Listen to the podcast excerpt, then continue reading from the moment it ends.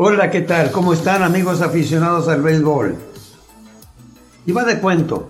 Recordamos a Baby Ruth en sus grandes años con los Yankees de Nueva York y cuando se desvelaba por las noches se iba de francachela, se iba a divertir y llegaba de madrugado casi al amanecer.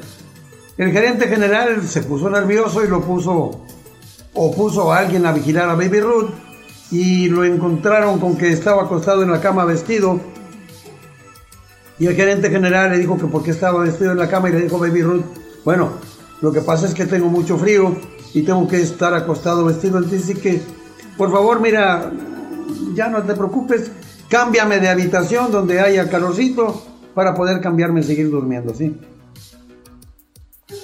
Recuerdo que don Pepe Zacatillo Guerrero tenía algo parecido a ese problema, porque cuando viajábamos, que yo estaba como cronista deportivo de él, me acuerdo que él le daba al ascensorista del elevador, le daba una pelota y le decía, mira, que te la firmen los jugadores, los que vengan a las 2, 3 de la mañana que te la firmen, de recién llegados te la firmaban, y entonces el ascensorista le entregaba a don Zacatillo Guerrero, le entregaba la, la pelota ya firmadita, y así don Pepe Zacatillo Guerrero se enteraba, mi querido Tocayo, de quienes escapaban en la madrugada.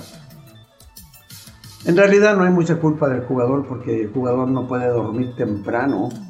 El jugador tiene que desvelarse a fuerza. Y eso sería, sería entonces plática para otro capítulo en el editorial para que ustedes se enteren y sepan que efectivamente el jugador nunca podrá dormirse temprano. ¿Ni hablar? Yo soy Pepe Monterrey González, gusto en saludarlos y estas seguirán siendo cosas del béisbol. Hasta la próxima.